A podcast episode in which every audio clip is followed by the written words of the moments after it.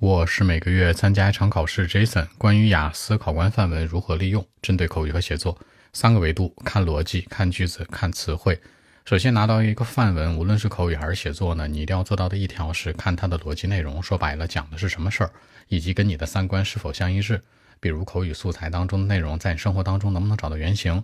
再比如写作的一些嗯广义的社会议题，你跟他看法是否一致？尽量找这种跟你一致性的，就说白了，你们三观格局很相似。如果你去看一个跟你完全相逆甚至相悖的一个文章的话，你再去硬性的背诵，其实是很痛苦的。其次呢，就是看语法，说白了是看它的句子。句子当中主要看的是什么呢？是它的表达的细致程度。再说直白一点，就是看它的长度。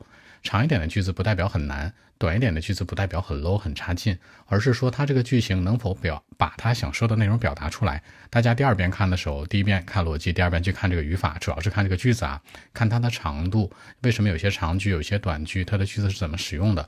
在这个基础之上，你可能再去研究一下主从、定从、宾从啊这些。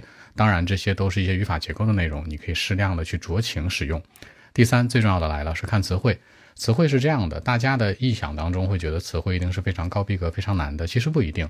它的词汇有一些是非常接地气的。那这种接地气的词汇，你看看怎么去使用？你可以按照名词、形容词、副词和动词的角度去做。名词相对来说是最次要的，那形容词、副词排在中间，最重要的是动词，因为一个句子当中动词是最核心的，也是大家最薄弱的。所以说，你看词汇的时候，可以通过这个方式去看。所以拿到一个范文的话呢，首先看逻辑，跟你三观是否一致，以及它的逻辑是什么；其次看句子表达，尤其是语法。第三，再去看词汇，这个词汇不一定是非常高逼格的，一定是非常准确的。那你按照这三个维度去看，可能对于你整个范文的口语和写作这两门范文的使用是更加具有益处的。更多文本问题，微信 b 一七六九三九一零七。